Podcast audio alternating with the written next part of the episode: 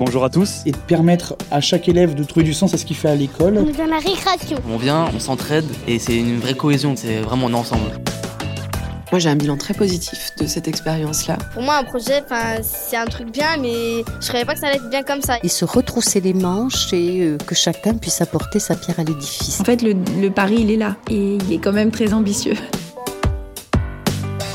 Le micro est dans la classe. Florence Sauvebois. Ça y est, c'est le mois de juin. Les élèves de terminale seront dans quelques semaines les premiers bacheliers de la réforme du lycée. Réforme qui a commencé à se mettre en place en septembre 2019 et qui s'applique donc pour la première fois aux bacheliers de 2021.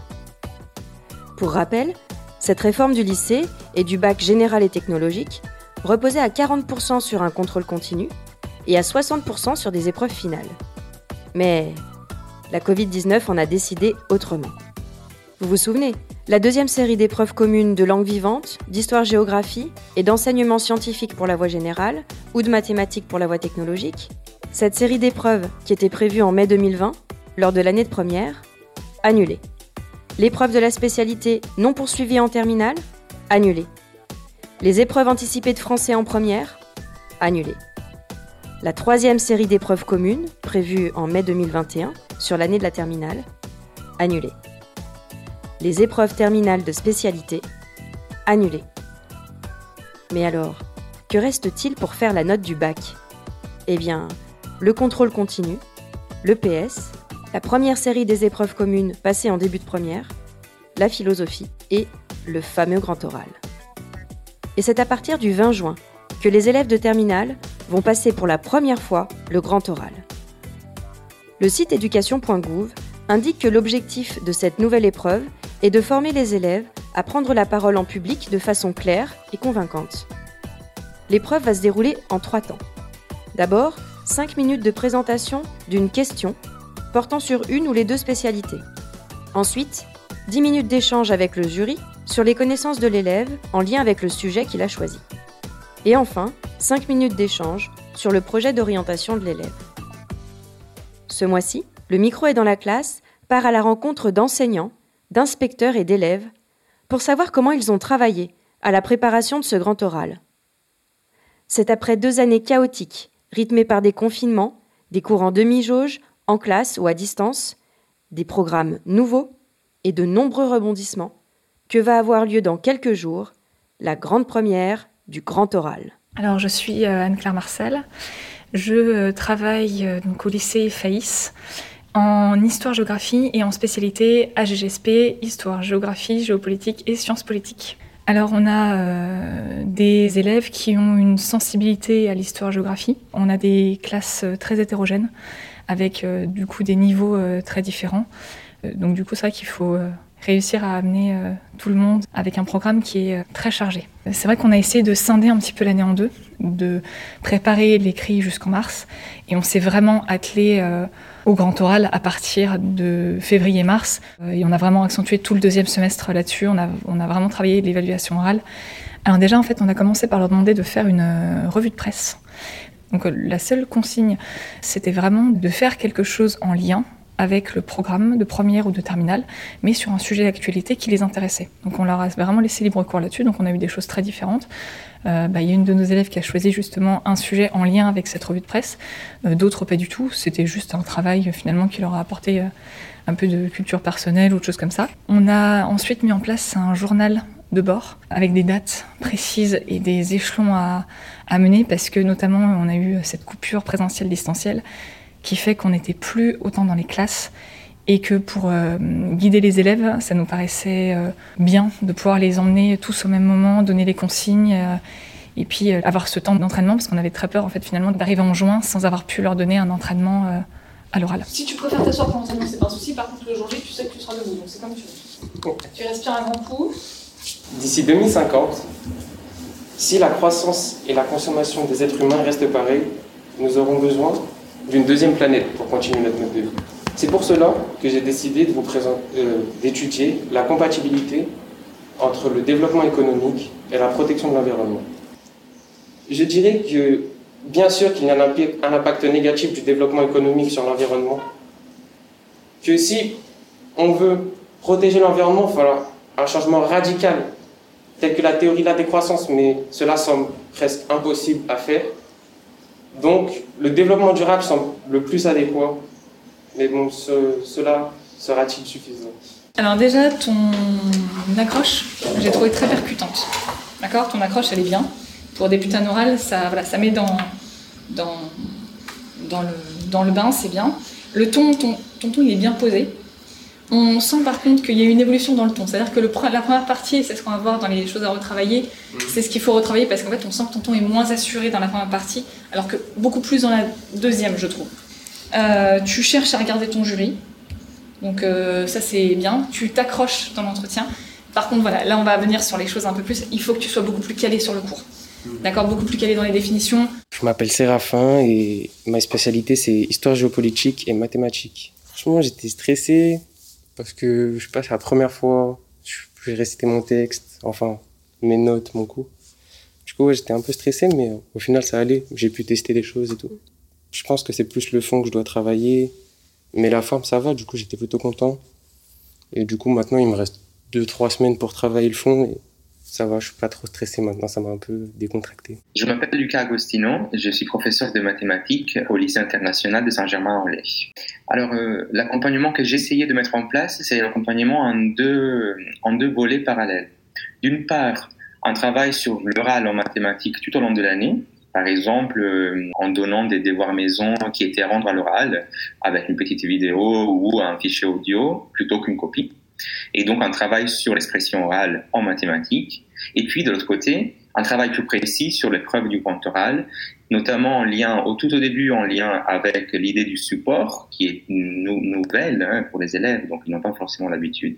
Et puis, évidemment, la découverte, donc le choix des questions, donc l'accompagnement des élèves euh, au choix de questions et, à la structuration, donc à la construction de leur discours euh, jusqu'à bah, jusqu'à jusqu'à maintenant. Alors je suis donc Bruno Descamps, IAIPR euh, d'histoire-géographie, euh, Cardi au sein de l'Académie de Normandie. on a bien vu que les professeurs étaient confrontés à une situation extrêmement complexe parce qu'ils avaient à mettre en œuvre un programme de spécialité qui est quand même très dense ils étaient euh, au début d'année très focalisés sur la passation de l'épreuve écrite et, et, pensaient reléguer le, la préparation de l'oral euh, après le mois de mars. Bon, euh, les événements et, la, et, le contexte sanitaire ont fait que ça ne s'est pas déroulé comme prévu, mais les professeurs se sont retrouvés très très tardivement à, à mettre en place des situations orales et à se poser la question suivante, c'est comment est-ce que je continue à faire mon programme Comment est-ce que je fais mon programme tout en euh, préparant les élèves à l'oral? D'abord, il faut faire un constat, c'est que les outils numériques hein, d'aujourd'hui euh, permettent, euh, présentiel et à distance, de mobiliser les compétences orales des élèves, ne serait-ce que tout simplement en s'enregistrant soit sur leur téléphone, soit, via une application. Mais on, a vu aussi des collègues qui travaillaient beaucoup à mettre en place des situations on pourrait appeler des situations de jeu de rôle. Moi, je pense à euh, des situations fictives de réunion de l'ONU, par exemple, pour le programme d'HVGSP, euh, touche au champ disciplinaire. Euh, je pense aussi à des émissions de radio, radio puisque les web radios se diffusent maintenant euh, très, très aisément à un coût relativement minime. Donc, il y a tout un champ de, de possibles qui s'est mis en place. Il s'est mis en place très tardivement, dans des conditions dégradé, on le sait très bien, parce que ben, depuis le mois de novembre, quand même, dans la plupart des établissements scolaires, les, professeurs travaillent avec leurs élèves en demi-jauge. Donc ça n'est pas simple, c'est complexe, et bien évidemment, euh, pour le grand oral, il va falloir euh, tenir compte de cette situation-là. Moreau Alix, professeur de SVT agrégé au lycée Robespierre à Arras. J'y enseigne depuis dix ans. Alors, euh, cette année, donc j'ai deux groupes de terminale en spécialité SVT. Donc là, concernant le, grand oral par lui-même, la mise en place a été un peu chaotique car elle s'est faite au fur et à mesure des informations qui sont arrivées. Donc, dès le début de l'année, j'utilisais, alors j'utilise avec mes élèves le site netboard.me, qui est un, une sorte de Padlet. Au niveau de cet onglet, les élèves trouvaient une grille d'évaluation ainsi qu'un Geniali que je n'ai pas réalisé, mais qui est réalisé par Cécile Rago, qui est référente au grand oral. C'était dans le but d'expliquer aux élèves le déroulement de l'épreuve. Puis, euh, j'ai ajouté des documents issus de la formation au grand oral sur magistère et j'ai trouvé qu'il y avait quand même pas mal d'informations intéressantes, surtout sur la construction du projet post-bac et également un PDF qui s'appelle Grand oral mode d'emploi qui a été réalisé par le lycée Henri Laurens à Saint-Vallier pour aider surtout à structurer leurs questions. Je suis Annabelle Kay, je suis enseignante d'anglais J'enseigne en spécialité l'LCER anglais et je suis aussi professeur principal de terminale STMG au lycée Pierre Bourdan de Guéret, dans la Creuse. Alors LLCER, ça signifie langue, lettres et civilisation étrangère. Donc ça signifie qu'on ne fait pas que de la littérature, on fait de la culture du monde anglophone euh, au sens général. Alors, les élèves de LLCER travaillent sur le grand oral depuis le début de leur scolarité, en fait, puisqu'ils travaillent l'oral. En langue, on, travaille beaucoup à l'oral. Ils font des exposés, des présentations. On essaye aussi d'entraîner les élèves à poser des questions à leurs camarades lorsqu'ils passent à l'oral pour commencer à les entraîner à l'idée d'interaction. Et en classe, les élèves sont censés participer, essayer de développer leurs réponses, de développer des stratégies pour s'exprimer lorsqu'ils ne trouvent pas les mots. On commence tout juste à se concentrer sur le support parce qu'en fait, le support dépendra de la présentation, il dépendra du thème que l'élève aura choisi d'expliquer. Donc, je suppose que en SVT, par exemple, euh, on aura, euh, il y a certains supports qui viennent plus euh, à l'esprit, tandis que en langue, on peut se demander si le support sera vraiment utile. Est-ce qu'il faut écrire, est-ce qu'il faut écrire le plan, quitte à éventuellement finalement changer d'avis et être pénalisé par rapport à ça. On a moins réfléchi sur le support et il nous semble que ça fait moins sens qu'on n'en a pas forcément besoin. Alors tout d'abord, euh, je leur ai expliqué le cadrage de l'épreuve, donc le support une feuille à 4, recto. Donc euh, à partir de là, j'ai fait le choix de réaliser moi-même un exemple de grand oral avec un, support. Donc je n'ai pas pris une question problématisée complexe, hein, j'ai pris plutôt euh, un exercice, si vous voulez, et je leur ai montré comme on, peut, on pouvait imaginer parce que pour le moment, on n'a pas le recul, on peut juste se projeter, euh, comment on pouvait imaginer d'animer 5 minutes d'exposé avec une feuille à 4 sur laquelle j'ai placé tout ce que je ne pouvais pas noter pendant mon exposé. Ben, notamment, évidemment, des points de calcul ou de démonstration, la figure, et tout ça, je l'ai organisé dans des, en, comme dans des cases qui soient facilement identifiables pour que l'élève puisse dire au jury, comme vous le voyez dans l'encadré numéro 1, nous, obtenons ce résultat-ci. Euh, il me semble, mais ça c'est un avis personnel, hein, il me semble que pour les mathématiques, euh, le support est indispensable. Elle, euh, elle vraiment le point clé d'un bon exposé les cinq minutes. Nous avons cette possibilité, il faut l'utiliser, ce n'est pas obligatoire, hein, dans les textes, il n'y a aucune obligation de le faire. Euh, mais je, voilà, j'ai pris le parti de, de, de, de dire aux élèves que c'est très important. Même épreuve et même règle pour tout le monde. Mais plusieurs points interrogent les enseignants comme l'utilisation du support ou l'accompagnement des élèves sur le choix des questions. Alors, euh, concernant les questions, on a, eu, on a eu du mal à voir un peu clair parce que dans le document, euh, dans le fascicule d'accompagnement, par exemple, euh, il y a certaines matières où il y a des exemples très clairs et d'autres matières, comme les langues, par exemple, où il n'y a pas d'exemple. Étant donné la situation sanitaire, euh, les élèves se sont retrouvés en enseignement en hybridation. Donc, ils ont eu en terminale, euh, dans notre établissement, une semaine sur trois de travail à la maison. Donc, nous avons essayé de mettre à profit cette semaine-là pour euh, les aider à faire leurs recherches de façon personnelle. Par contre, on a eu plusieurs niveaux de difficulté concernant les recherches parce que un gros obstacle est le fait qu'il n'ait pas eu, pas qu'il n'y ait plus de TPE en première. Et donc, ils n'ont pas du tout l'habitude euh, de faire des recherches et de faire des recherches tout seul et de faire des recherches de façon encadrée et à distance. Il y a deux cas de figure. Il y a le cas de figure de l'élève qui a déjà une idée et donc pour lequel il faut juste euh, bah, l'écouter, la valider ou l'accompagner dans un peaufinage de la question. Et puis il y a le cas de figure de l'élève qui n'a pas d'idée ou qui en a, plusieurs. Dans ce cas-là, pour les, élèves dans la deuxième situation, euh, j'ai travaillé sur des moments précis euh, du cours par petit entretien. Donc, si l'élève n'a pas d'idée, je lui rappelle que il a trois, possibilités pour rentrer dans la question, soit à partir d'une passion personnelle, donc d'un loisir par exemple, qui peut avoir euh, une retombée dans le programme de mathématiques, soit à partir du projet euh, d'études post, post-bac, et donc le projet aussi un projet professionnel effectivement, soit euh, à partir d'un point du programme de mathématiques qui l'a passionné particulièrement. Et donc à partir de là, on discute et on trouve déjà un domaine, puis un sujet et si vous voulez, la question qui doit quand même, enfin, il faut, il faut qu'il y ait une question, donc il faut qu'il y ait une tension quelque part. Cela arrive après, au moment où on a trouvé le domaine dans lequel on va travailler. Sandrine Verdière, je suis euh, inspectrice pédagogique régionale de sciences économiques et sociales, inspectrice académique de l'Académie de Reims. Alors, euh, notre accompagnement euh, commence déjà euh, évidemment lorsqu'on se déplace dans les classes. Cette année, lors des visites aux, enseignants, il y a eu euh, évidemment beaucoup de, de, questions concernant ce grand oral. Donc ça a été abordé euh, à ces, à ces moments-là de manière un peu individuelle. Et puis ensuite, en académie, on a mis en place un certain nombre de webinaires compte tenu de, du contexte de Covid. Euh, qui avaient des objectifs un peu différents en fonction de la, de la période. Euh, le premier webinaire qui, qui avait eu lieu, euh, on va dire au premier trimestre, portait essentiellement sur ce qu'on appelle le prescrit, à expliciter euh, qu'est-ce que l'épreuve, comment elle doit être entendue et préparée. Et ça portait euh, justement sur euh, la manière dont les enseignants peuvent préparer les élèves à élaborer leurs questions.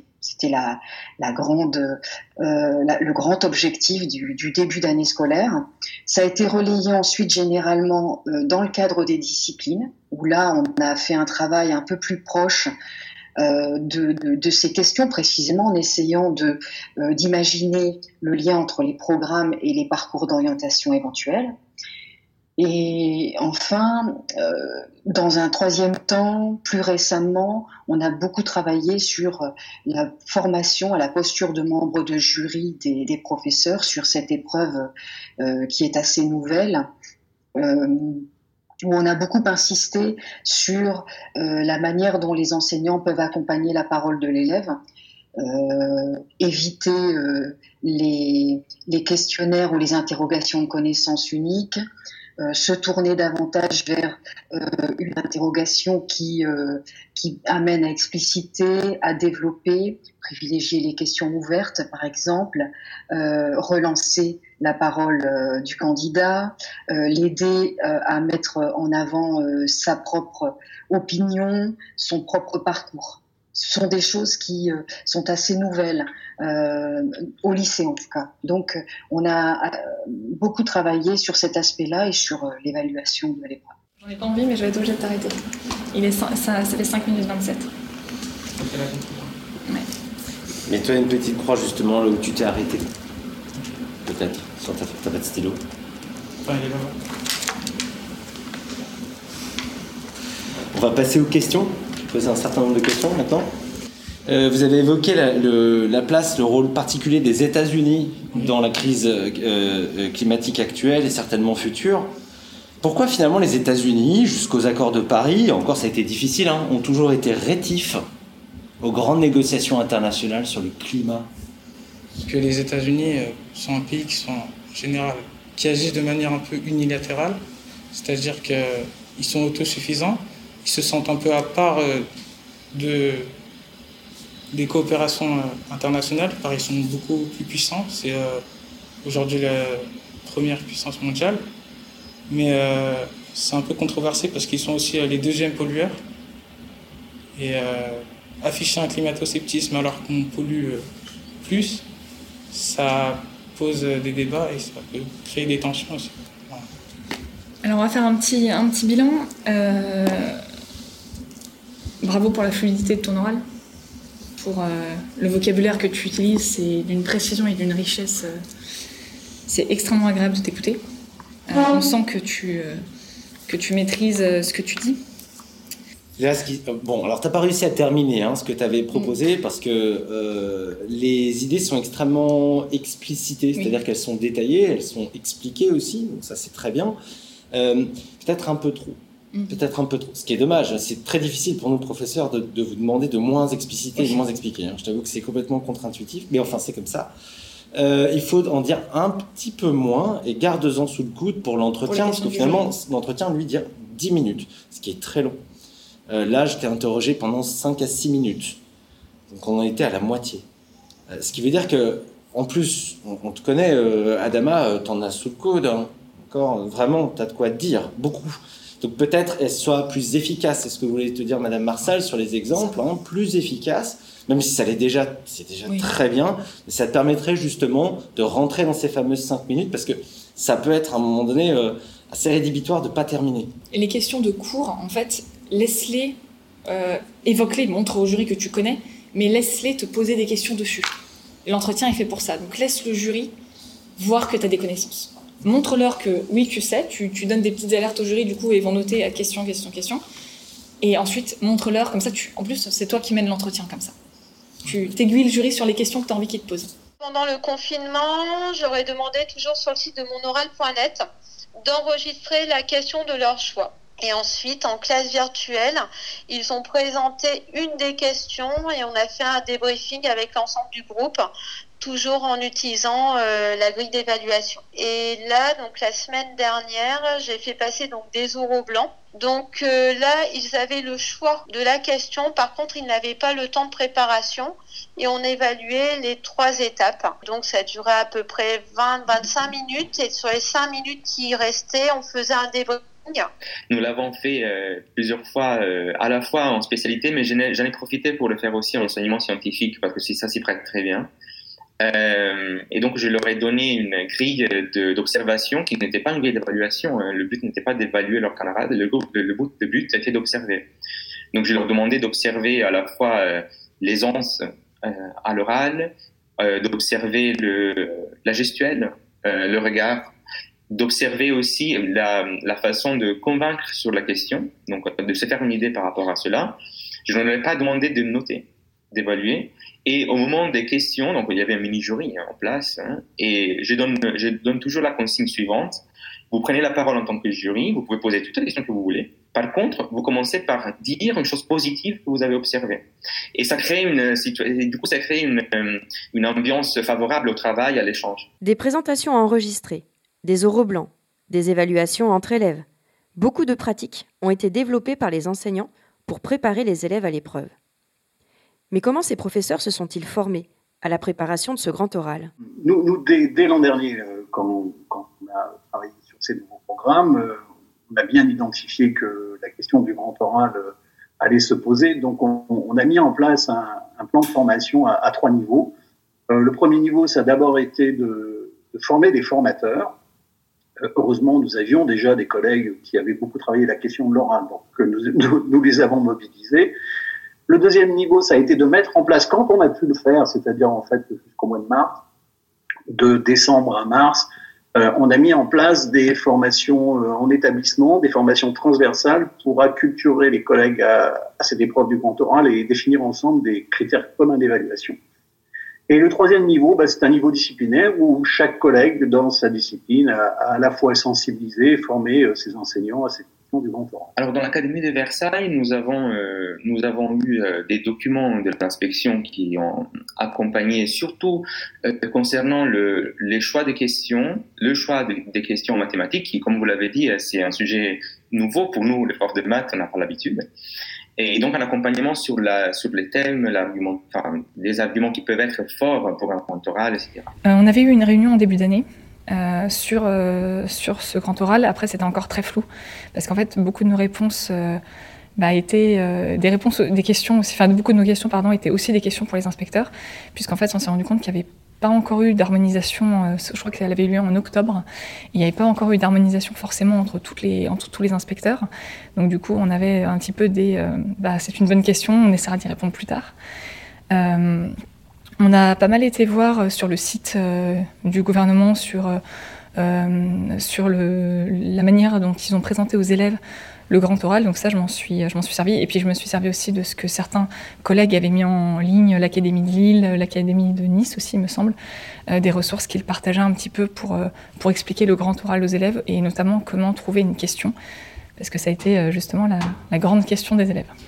Donc malgré une forte volonté d'agir euh, de la part de l'ONU et des autres euh, alliances internationales, ces contraintes sont encore trop fortes et donc ils ne peuvent pas agir assez librement. Euh, on peut voir également que Kofi Annan avait commencé à réfléchir à toutes ces questions et il a d'ailleurs fait beaucoup avancer l'ONU et ses alliances, l'ONU et ses actions. Aujourd'hui, on peut voir que Antonio Guterres, le, secrétaire général actuel, essaye également d'agir, mais moins fortement que ce qu'on aurait pu voir avec Kofi Annan. Et euh, donc voilà. Merci. Euh, vous pouvez vous asseoir. Je vais vous poser quelques questions. Alors, euh, est-ce que vous pensez qu'il s'agit d'un sujet d'actualité? Oui. Et alors, du coup, pourquoi vous l'avez choisi? Par rapport à l'actualité? Alors, je l'ai déjà choisi par rapport donc, à l'actualité. On voit par rapport au conflit birman, qui se passe encore aujourd'hui d'ailleurs.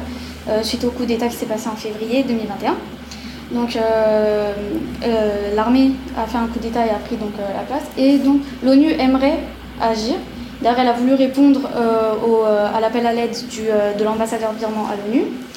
Mais encore une fois, les relations diplomatiques ainsi que la junte font que l'ONU se rétracte un peu, malgré une forte volonté d'action des, des, autres États, des États membres, par exemple. Est-ce que ce sujet, vous avez le choix de ce sujet est en lien avec vos études avec votre choix d'études ou de... Euh, alors avec mon choix d'études, je, je veux travailler surtout euh, en langue et en relations internationales. Euh, et il y a donc une souche qui pourrait aller surtout en relations internationales avec de la diplomatie, avec des entreprises. Et donc je pense que ça peut être un peu en relation, même si ça l'est pas totalement. On est professeur principal de classe de STMG. Comme dans toutes les autres euh, filières, on a des élèves qui sont là par choix et ils savent ce qu'ils veulent faire. Et on a aussi des élèves qui sont là par défaut. Au début de l'année, on doit travailler euh, l'orientation post-bac, puisque les vœux euh, sur Parcoursup arrivent assez rapidement. Donc, cette année, on leur a hum, préparé des fiches dans lesquelles ils doivent écrire les formations auxquelles ils pensent, les domaines auxquels ils pensent, les attendus des formations, ce qui leur plaît dans les matières enseignées dans chaque formation, de façon à clarifier euh, et à être sûr qu'ils qu'ils savent ce qu'ils demandent et pourquoi ils le demandent. On a aussi mis des rubriques, euh, euh, les démarches à accomplir. Par exemple, s'il faut aller étudier dans une autre ville, ça nécessite de trouver un logement. Enfin, il y a des obligations concrètes dont il faut prendre conscience. Euh, on prend le temps en début d'année de faire un gros travail sur Parcoursup, sur l'orientation post-bac, qu'on oublie ensuite. Il faut le temps que ça mature, euh, enfin que ça mûrisse. Et puis maintenant, on va le ressortir en, aide, en aide personnalisée pour pouvoir les laisser s'exprimer sur, leur, euh, sur les vœux qu'ils ont faits et voir ce que ça donne maintenant. La préparation à cette nouvelle épreuve a été source d'initiatives inspirantes les enseignants ont dû modifier leurs pratiques. Mais dans le cadre de cette grande réforme, et avec le contexte de la pandémie, ils ont fait face à de nombreuses difficultés. Alors, personnellement, la difficulté que je trouve que je trouvais la plus la plus forte est la difficulté euh, logistique. C'est-à-dire que forcément, euh, le grand oral est quelque chose de très personnel. Et nous avons 30 élèves, euh, ici en tout cas, dans un groupe de spécialité. Donc il faut assurer un travail personnel avec 30 élèves, donc 30 travaux personnels, si vous voulez. Alors, euh, le temps euh, est un vrai problème parce que euh, nous avons 6 heures par semaine de spécialité et il faut, dans ces 6 heures-là, trouver aussi le temps d'accompagner les élèves. Ce qui fait que souvent, le travail d'accompagnement devient un travail à distance, soit par mail, soit par euh, espace euh, numérique partagé. Je m'explique. Euh, moi, j'ai créé en début d'année un, dossier par élève par élève consacré au mentoral, à l'intérieur duquel j'invitais les élèves à mettre leur production, leur réflexion, le support, etc. au fur et à mesure. On s'est donné des échéances et puis moi, je passais dans les dossiers pour voir un petit peu où ils étaient. C'est un travail effectivement qui est engageant, qui ne peut pas se faire sur les six heures de cours en classe et qui demande du coup une organisation que j'ai trouvée potentiellement difficile. Et certains élèves, quand même, c'était un manque de travail à la maison car jusqu'à la dernière minute, je pense, ils sont dans l'espoir qu'il y a une annulation d'épreuve. Mhm. Donc euh, là, il y en a certains, lorsqu'on a dit euh, on va mettre en place des oraux blancs qui vont être notés, euh, là, ils ont commencé à être paniqués parce qu'ils n'avaient qu'une question sur les deux. Ils n'avaient pas encore finalisé et que pour eux, bah, de toute façon, ce serait comme les écrits, la, la préparation, enfin pas la préparation, l'épreuve serait annulée, ni plus ni moins. Euh, peut-être le manque d'informations communes. En fait, euh, j'ai un, peu l'impression qu'on s'est un peu préparé chacun dans notre coin. Et du coup, les élèves aussi ont eu un peu des informations chacun dans leur coin. On a essayé de trouver des informations un peu partout. Et euh, c'est vrai que ce qui aurait été bien, c'est peut-être de- d'essayer de, mettre en place une stratégie un peu plus large que simplement en binôme. Peut-être organiser des, des oraux blancs à l'échelle de l'établissement, par exemple. Ça aurait pu être, euh, ça pu être intéressant. Alors la première, euh, la première difficulté, c'est que le grand oral prend place dans une réforme du lycée de grande ampleur qui a touché euh, les structures et les programmes et qui a nécessité un gros travail de la part des enseignants d'actualisation, de refonte des cours, de nouvelles perspectives dans, dans la place de chacun. Et tout cela a, conduit effectivement déjà à un travail important. Deuxième élément, bien sûr, c'est la période. Euh, le grand oral arrive euh, dans, une, période de, confinement hein, qui, a, eu lieu à plusieurs, à plusieurs moments au cours de cette année. Donc ça a été assez compliqué, évidemment, de, euh, le prendre en charge, puisque les professeurs avaient aussi fort à faire avec l'accompagnement dans la continuité pédagogique. Et puis la troisième difficulté, elle revient à cette fameuse nouveauté. Euh, on ne se situe plus euh, dans les travaux personnels encadrés qu'on a connus auparavant, puisque c'est quelque chose qui peut se préparer en collectif, mais qui se passe seul.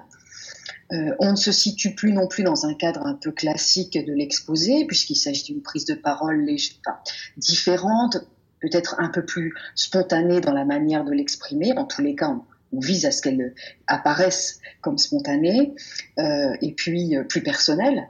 Et donc, euh, cas, dans certains cas, dans certaines disciplines, euh, c'est tout un, tout un ensemble de nouvelles stratégies qu'il faut euh, mettre en œuvre sur des pratiques qui restent assez, pour le moment, assez marginales. Et on sait qu'il y a toujours forcément un temps de latence entre ce que l'on veut faire, la manière dont on le comprend collectivement et le mode opératoire effectif. D'où cette période un peu particulière cette année. Alors ce que, ce que nous, euh, on, on pense mettre en œuvre, c'est euh, euh, déjà l'utilisation de ressources qui ont été construites cette année. Euh, je pense en particulier à, tous ces, euh, élèves et ces classes qui ont, accepté d'être filmés et d'utiliser les tentatives récurrentes de, de construction du grand oral. Ça pourra nous donner matière, visualiser davantage la manière dont on peut évaluer le candidat. Ça, ça va être vraiment une ressource euh, très importante. Euh, on sait que l'épreuve, elle est, évaluée un peu globalement sans avoir de barème euh, effectivement très spécifique, euh, temps d'épreuve par temps d'épreuve ou critère par critère. Donc ça, c'est une difficulté certaine.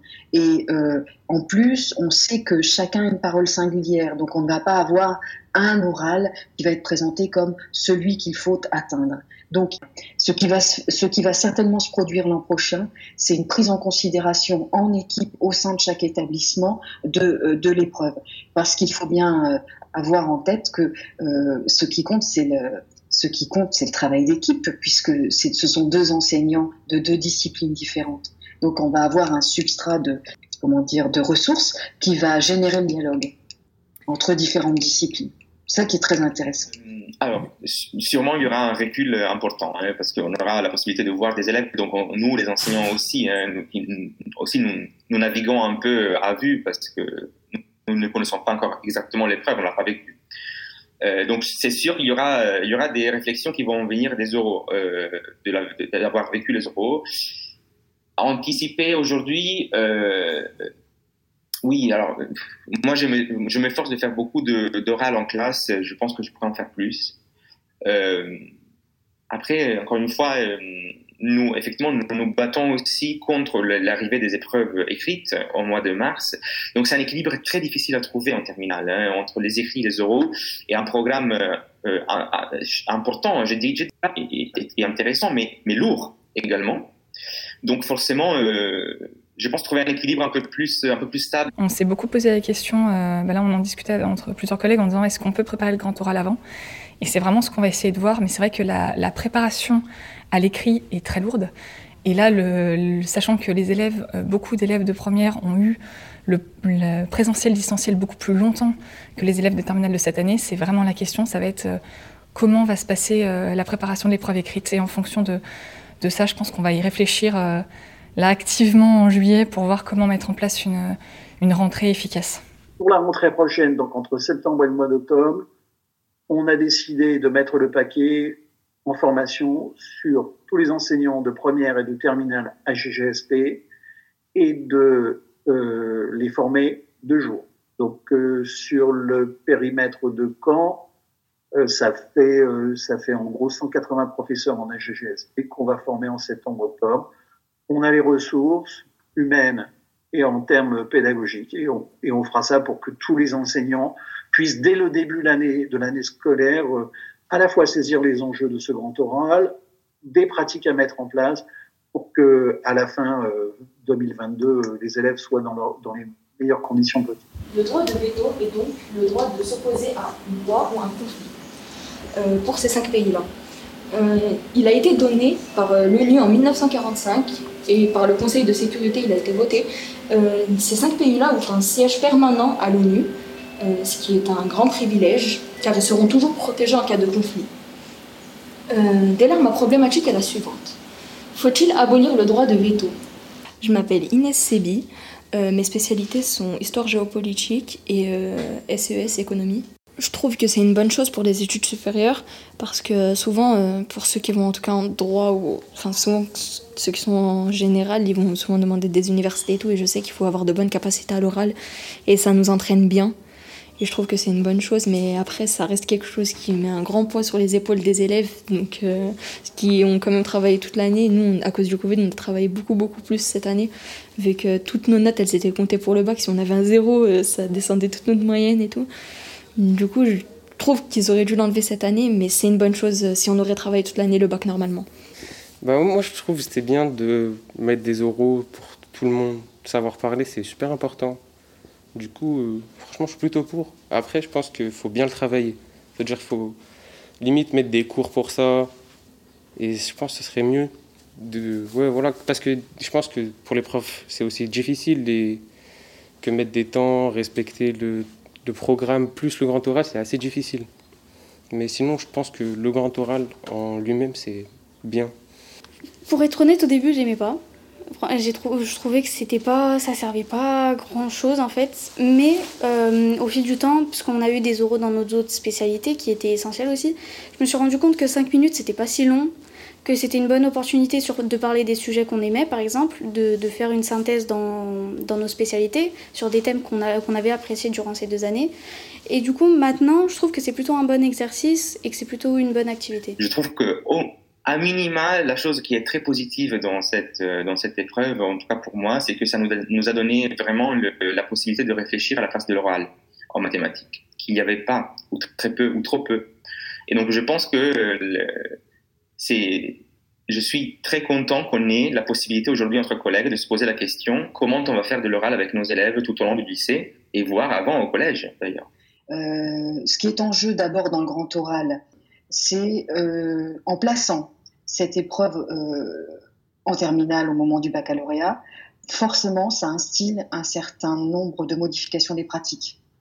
Ça propulse au sein des classes une, une, nécessité euh, pour les enseignants de mettre en œuvre des stratégies qui vont travailler justement ces différentes, pardon, cette compétence par différents exercices tout au long, euh, tout au long du lycée. Euh, je voulais préciser que ces exercices portent sur, euh, si on résume par des verbes, savoir argumenter, savoir argumenter en donnant son avis, ensuite avoir du recul développer un esprit critique et savoir débattre. Et enfin, euh, chose tout à fait nouvelle, encore une fois au lycée, euh, on forme l'élève à parler de lui, à parler de ce qui l'intéresse, euh, notamment dans son parcours de formation antérieur et postérieur. Et ça, c'est un élément important qui, qui concourt à, à, à, faire de lui un, un, adulte. Bon, croisons les doigts pour, pour cette première année, mais je pense que ça devrait bien se passer. Il n'y a pas d'intérêt de mettre en difficulté les élèves cette année. Honnêtement, ils ont déjà eu suffisamment de difficultés. C'est en binôme que les enseignants vont évaluer les élèves dans quelques jours lors de la grande première du grand oral. Le jury sera composé d'un enseignant en charge d'une des deux spécialités choisies par l'élève et par un enseignant non spécialiste des questions travaillées.